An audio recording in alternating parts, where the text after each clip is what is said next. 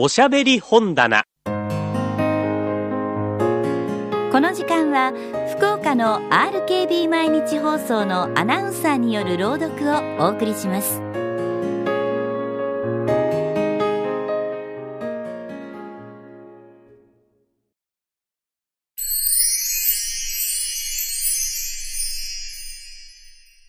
小川未明作青いランプ前編。不思議なランプがありました。青い傘がかかっていました。火をつけると青い光が辺りに流れたのです。このランプをつけるときっと変わったことがあるよ。と言ってそのうちではこれをつけることを恐ろしがっていました。しかし前から大事にしているランプなのでどこへも他へやることをせずしまっておきました。石油で火をつける時代は過ぎて今ではどんな田舎へ行っても電灯をつけるようになりましたがまれに不便なところではまだランプを灯しているところもあります。この村でもしばらく前から電灯をつけるようになりました。そしてランプのことなどは忘れていましたので不思議なランプの話が出るとみんなは笑い出しました。そんなバカな話があるものか。この文明の世の中に化け物や悪魔などのいようはずがない。昔の人はいろんなことを言って暇を潰したものだ。それが嘘なら青いランプを出してつけてみればいい。と、たまたま集まった人たちは言いました。するとうちの人は、変わったことがあってもなくても、そういう言い伝えだから、めったなことはするものではない、と口を入れたのです。いいえ、それは迷信というものだ。今夜、青いランプをつけてみようじゃないか。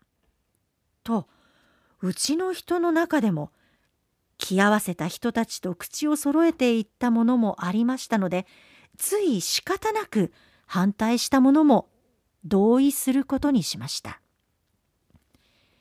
みんなは日の暮れるのを待っていました。そしてしまってあった昔のランプを出してきました。幾十年前からか知れない石油のシミやホコリがランプのガラスについていました。石油が一たれも入っていない。一人は覗いてみながら、いつつけたかわからないのだから乾いてしまったのだ。と言いました。石油を持ってきてランプに継ぎました。そのうちに日は暮れてしまいました窓からは北の荒い海が見えます。秋から冬にかけて雲のかからない日は少なかったのであります。冷たそうな雲が沖に漂ってわずかに薄明かりが残っていました。さあランプをつけるから電灯を消すのだよと一人が言いますと急にみんなはぞっとして黙ってしまいました。部屋の中は真っ暗になりました。辺りが静まると波の音がドドドーンと聞こえてきました。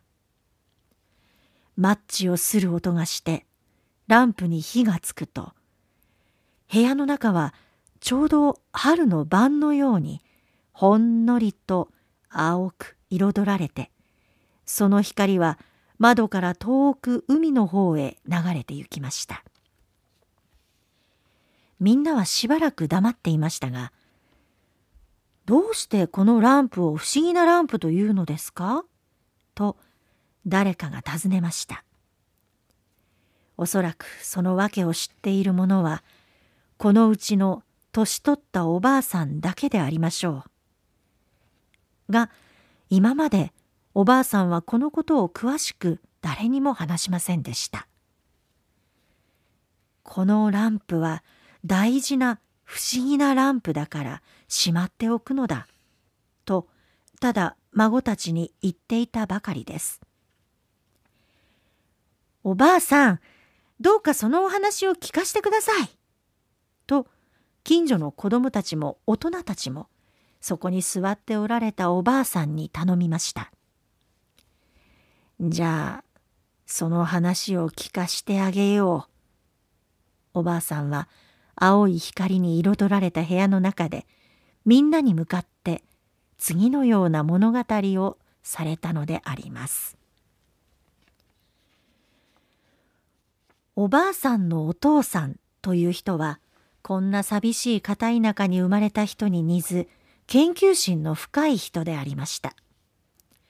いつも暗いものすごい海の方を見て考え込んでいました。どこかあちらにみんなの知らない国があるに違いない。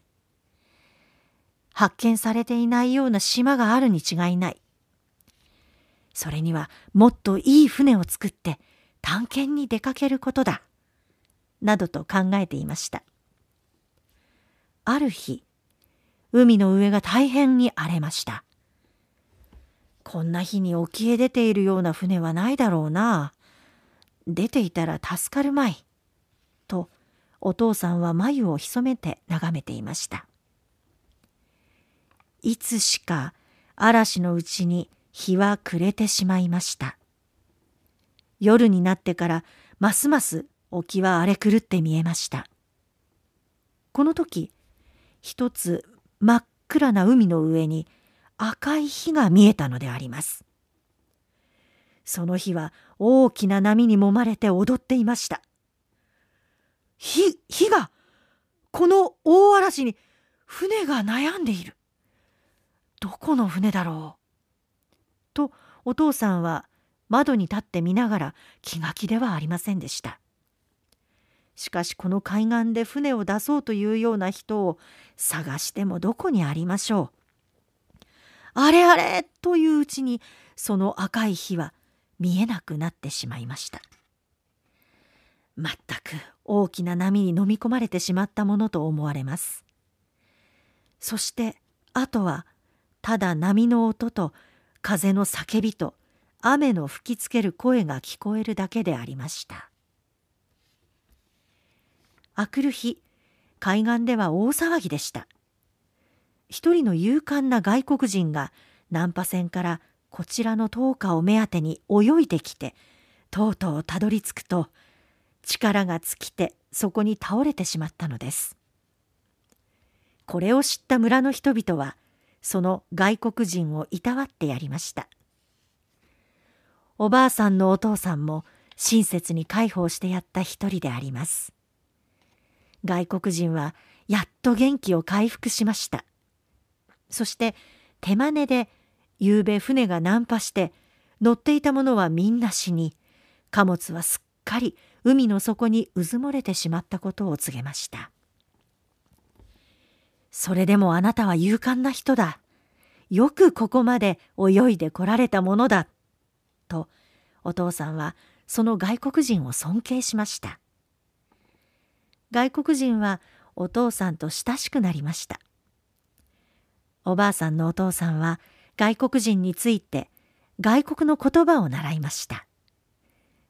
それからいろいろあちらの文明な話やまだ人がたくさん行かないような土地で宝や珍しいものが無尽蔵にある話などを聞きました。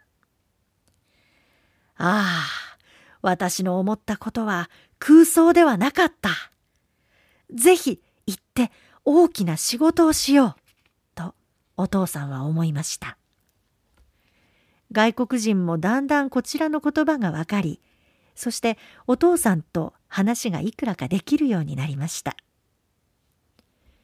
もし人の知らない島を発見したいというようなお考えを持たれたら、一度外国へ渡って学問をして、それから遠い遠い船出をしなければなりません。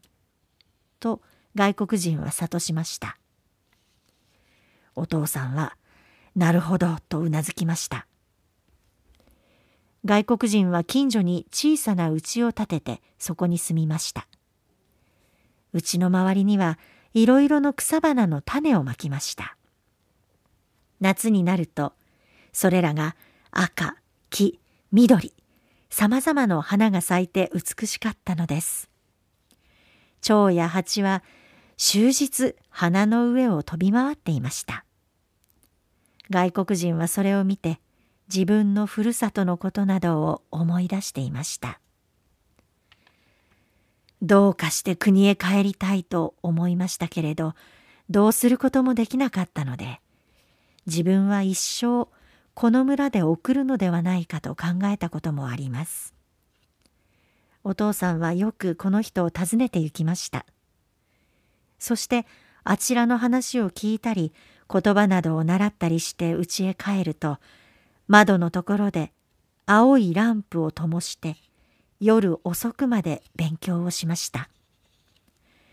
ランプの青い光は海の方からも見えたのであります。ある夏の午後外国人は遠眼鏡で沖の方を見ていました。するとあちらの水平線を大きな黒い船が通るのでした。それは一目でこの国の船ではないことが分かりました。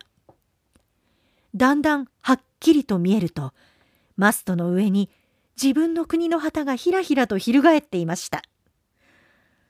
あ懐かしい。自分の国の船だ。と叫ぶとお父さんのところへかけていきました。今あっちを私の国の船が通ります。これは神様のお助けです。どうにかしてあの船に合図をして乗り込むことはできないものでしょうか」と訴えました。